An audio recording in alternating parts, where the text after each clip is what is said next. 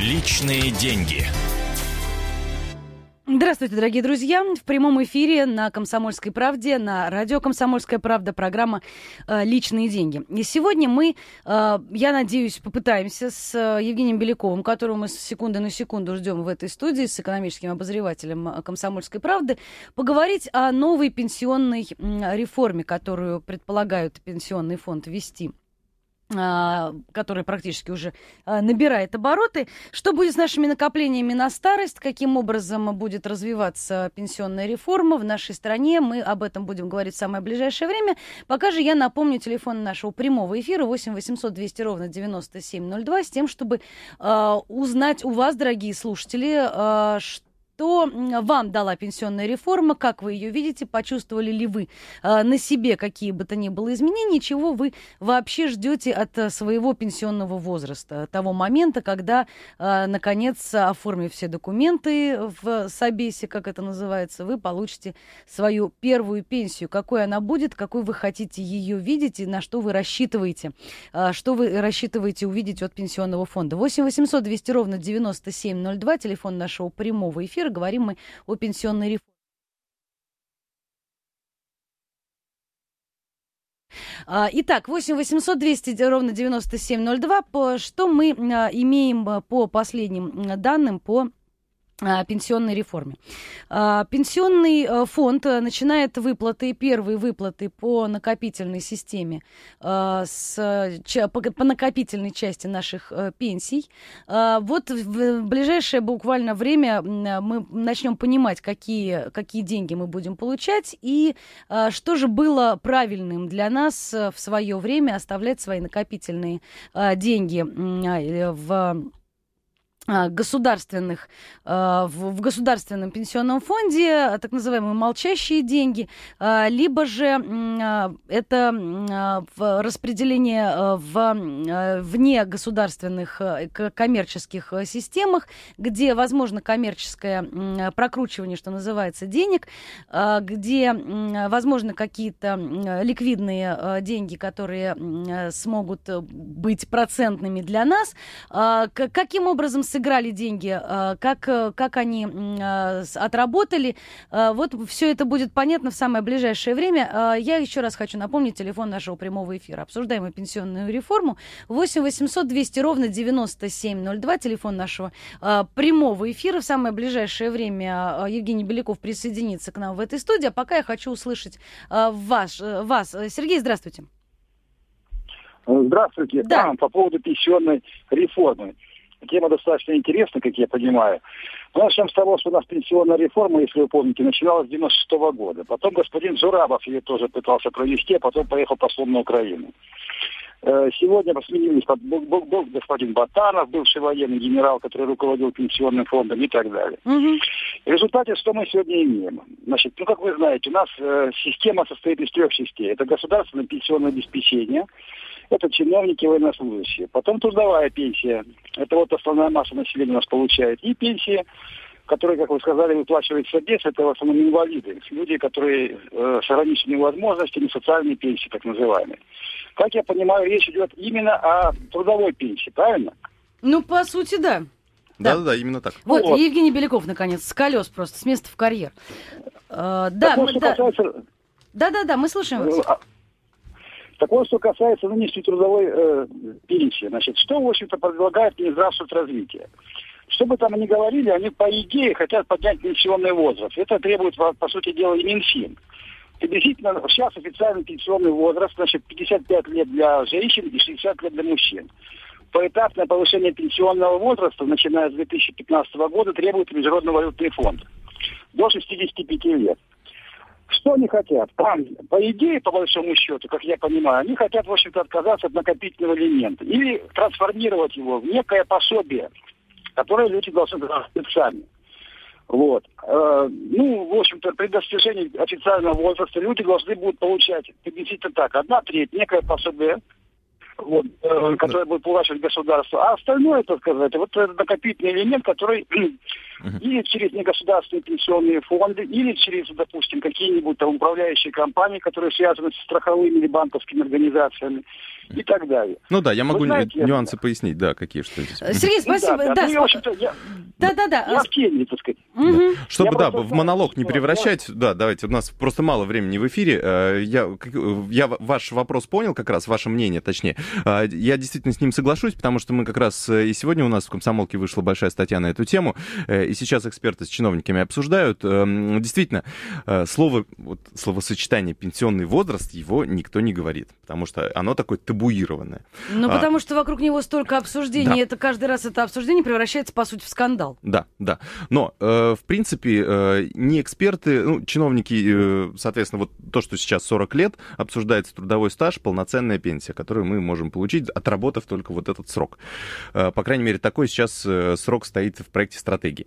Э, так вот, э, я общался с экспертом, это вот один из ведущих экспертов по пенсионному законодательству, Михаил Дмитриев, он приводит пример Швеции. Хороший пример Швеции, где пенсионная система тоже вот подверглась изменениям в середине 90-х годов. Там mm-hmm. как раз ввели такое ограничение, и там, ну вот точно по стажу не могу сказать, но там, по крайней мере, есть их система очень похожа на нашу, там тоже есть накопительный компонент, и там нет фактически э, пенсионного возраста. Точнее, там он заложен на уровне 61 года.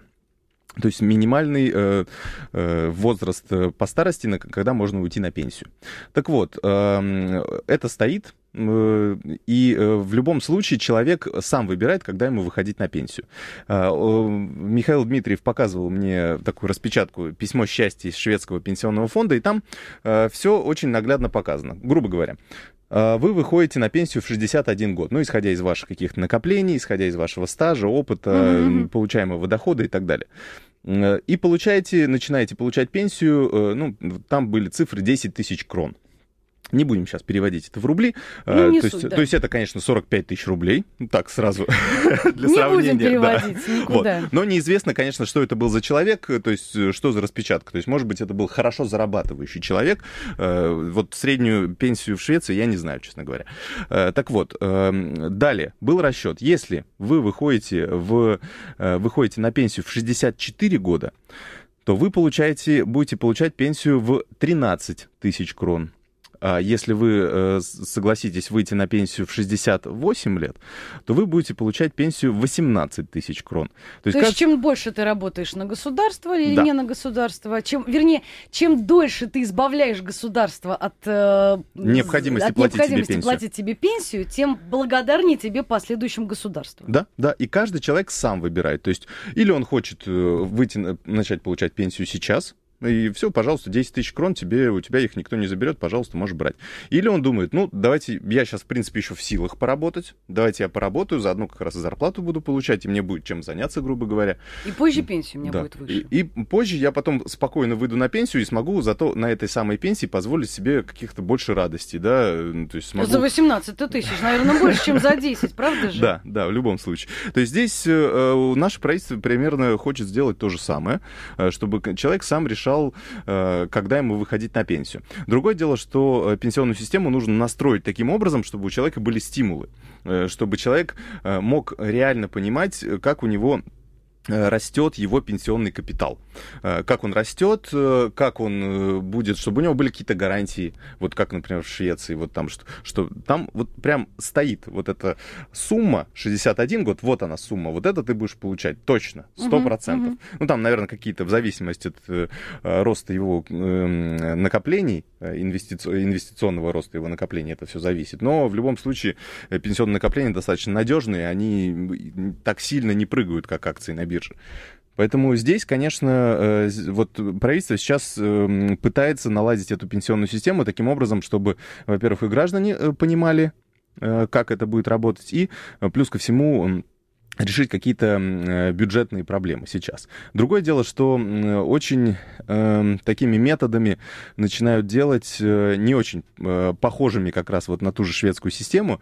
Э, в Швеции, вот как интересно, то есть у нас сейчас что делать э, хотят? То есть, э, с одной стороны, нам предло- э, предложат выбор, или мы получаем, или мы остаемся в накопительном компоненте, или мы переходим в распределительную часть. Угу. То есть планируют с 2015 года сделать такой выбор. Но мы понимаем, что большинство людей, по расчетам это 80, а то и 90 процентов, они, как правило, молчуны.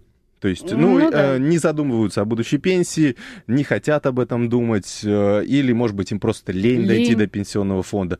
Так вот, в накопительном компоненте останутся, вот, по крайней мере, по проекту стратегии, останутся только те, кто ножками придет в пенсионный фонд и напишет заявление. Естественно, таких будет э, очень Слушай, небольшое мы количество. К этому, мы к этому призывали уже последние несколько лет. Да, все не, не государственные фонды говорили о том, что, товарищи, вот у вас есть, как это, дедлайн, что называется. Да. Придите, отдайте и так далее, и так далее. Мы, ну, кто-то, кто поумнее, я в том числе, это сделали. Кто-то так и махнул рукой. Да, да. Э, то есть, э, если так произойдет, дадут нам вроде как якобы выбор, но э, тогда окажется, что в накопительном компоненте останется очень мало людей, соответственно, в этом компоненте будет очень мало денег, и НПФ просто ну, не смогут показывать реальную доходность. То есть э, финансовые организации могут показывать хорошую доходность, когда у них очень много денег. Когда у них денег мало, и они различными ограничениями еще э, с разных сторон закрыты, тогда, конечно, у них э, сложнее получается наращивать. Вот как сейчас. То есть э, э, государство очень так лукаво говорит о том, что, ну, вы видите, как НПФ работают. НПФ работают плохо. Они инфляцию не покрывают в большинстве своем. Хотя это не так. То есть в среднем все-таки небольшое превышение инфляции, если взять вот с 2002 года статистику, то в среднем как раз-таки инфляцию все-таки они перекрывали.